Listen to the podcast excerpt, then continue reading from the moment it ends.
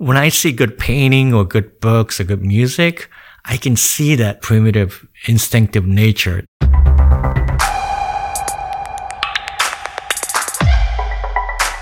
Welcome to The Love of Art, the Perrotin podcast. Here, artists speak about other artists that fascinate them musicians, writers, filmmakers, actors, designers in a very personal way. We believe that art belongs to everyone. As French sociologist Pierre Bourdieu wrote in L'amour de l'art, culture is not a privilege to be bestowed by nature. If everyone had the means to obtain it, it would belong to everyone.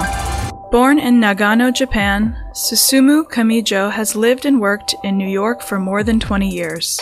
Influenced by Francis Bacon and Willem de Kooning, his paintings of poodles quickly attracted significant attention. In his work, the poodle becomes a clever device, a motif reminding us that Kamijo's subject is first and foremost painting itself. In a playfully meditative style, his work continues to develop in a way that surprises, provokes, and transforms our ways of seeing. In this episode, Susumu talks about Japanese writer Sayaka Murata, one of contemporary Japanese literature's most striking prose stylists. Her bestseller, Convenience Store Woman, sold millions of copies worldwide. Enjoy! I grew up in Nagano, place called Nagano in Japan, like three hours away from Tokyo, and uh, it's really rural area of Japan. You know, most people think about Japan as Tokyo or Kyoto, or like a big city, but I grew up in really uh, countryside. And I left there when I was 16 years old and moved to America. To be honest, I wasn't really in contact with art too much. I was just like a ordinary kid, watched a lot of anime, TV, and like play a lot of Nintendo video games with friends. So that's how I grew up. The thing is, where I grew up, there wasn't any good museum around. So art world is something that I never imagined that existed. You know, maybe if I grew up in Tokyo or something, maybe my parents could take me there, but there's no option to be in touch with art. In retrospect, I did read some book that's too mature for the kid. For instance, I read uh, Haruki Murakami's Norwegian Wood when I was like 12. Instead of going to museum, my parents took me to a bookstore a lot.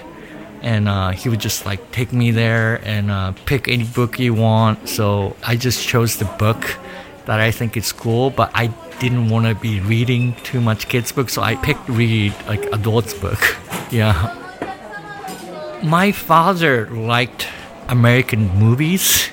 I think all his generation uh, liked it. You know, they grew up after the war my grandparents went to the World War II. So right after, you know, Japan was defeated by United States, a lot of American culture came into Japan.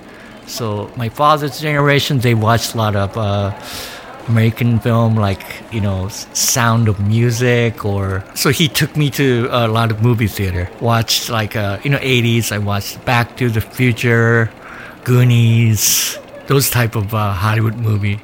I think that kind of made me uh, start wondering about what's really happening in United States and made me come here. I think it's really part of it. I think I first encountered art in college. I went to school in the West Coast place called State of Oregon. in 90s, there was a bunch of uh, second generation of hippies and their kids was in my school. So people trying to express themselves in music or poetry or writing. And I just happened to be next to this person who was into art in my college dorm. And pretty much I figure out at the end of college year that I can get good grades in art and I don't have to write any uh, academic paper, you know? I just go in there and draw, sketch models or do painting and I just keep getting good grades. So I decided to become art major. Living in United States, you know, I was really craving for like Japanese literature. So I read as much as Japanese literature I could, especially reading your native language. It's so nice. And uh, I have more depths of understanding what this author is trying to say. So I first encountered Sayaka uh, Murata's work uh, in Japanese bookstore in New York and picked up this book. I think because I heard her interview on a Japanese podcast or radio station, and uh, I thought like this person's very interesting. So I went to bookstore and got her book. I first read a book titled "Convenient Store Woman." It was easy read, and I read it in like maybe a day or two. And uh, the first impression of this book was you know, this kind of question, what does it mean to belong to society as somebody who has abnormal desire and how she can fit within the society? So its question is more like, what does it mean to be a normal? I mean, what makes her so interesting is that when she wrote this book, she was working in convenience store. So she started working in convenience store when she was 18 years old and she kept the job next 18 years until 36 years old when she won this like a literature prize in Japan. And even after I think she was still working in convenience store. So she had some sort of crave about just being in the space and she just had to be there. So convenience store uh, became like some sort of bridge that connects her and uh, the normalness, just like a society, you know. That's what she found it, the connection. And that's why she had to be there for like part time, working in a convenience store. You don't get paid that much, and everybody around her keep asking question Why you're working at a part time at convenience store, and you're already in 30s? You know, you should get married. You should get a real job. What's wrong with you? But she just couldn't do anything else because she was so obsessed about this space and sound and the people walking in and you know the sound of these items on the shelves or the background music they play. Convenience store is like her boyfriend or partner. And she loved being inside the partner. So she's obsessed that much, you know, just being inside. It's kind of like protecting her from outside world. She was almost devoured by this this space and she's inside. It's almost like a fetus inside mother's womb, almost like. It's for me that's what I kind of impression I got from reading her book. If I have to sum up what my impression of Fushi is, is a beast trapped in a cute fluffy animal. I think she represents me as a sort of punk rock. Uh, that gives me some sort of energy to be creative and take a risk in whatever that invokes me, you know? So I, don't have to be ashamed with even I, what I think is a stupid idea or if I do this, how audience going to react to you or people around you going to react. Um, she just like broke through these barriers, helps me broke through these barriers. So in that sense, it's like a punk rock in a way. Yeah. It gives me permission to take a risk and explore, you know, and move in any direction, like especially me as a painter, you know, that I'm working on and trying not to limit myself. Um, I think her writing helped me do that, know.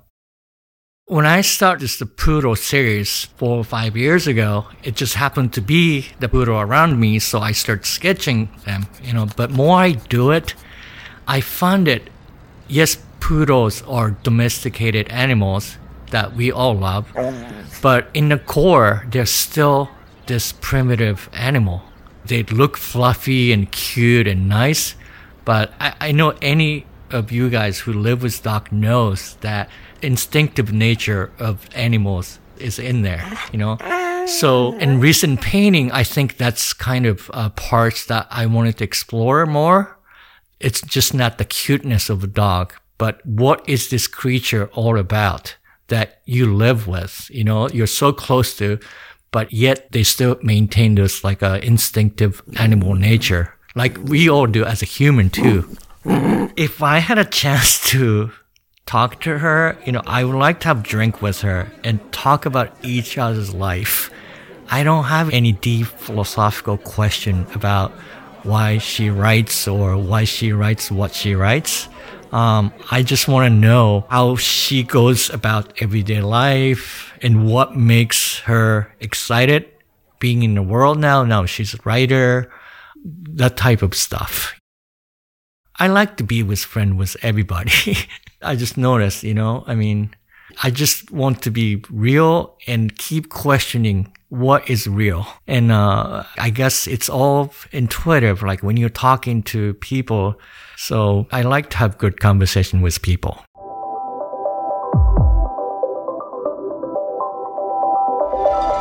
We hope you enjoyed this discussion with Susumu Kamijo on Sayaka Murata. Please subscribe to our podcast channel and follow us on social media at Gallery Perrotin so you won't miss any episodes or news. See you soon with more artists on the love of art.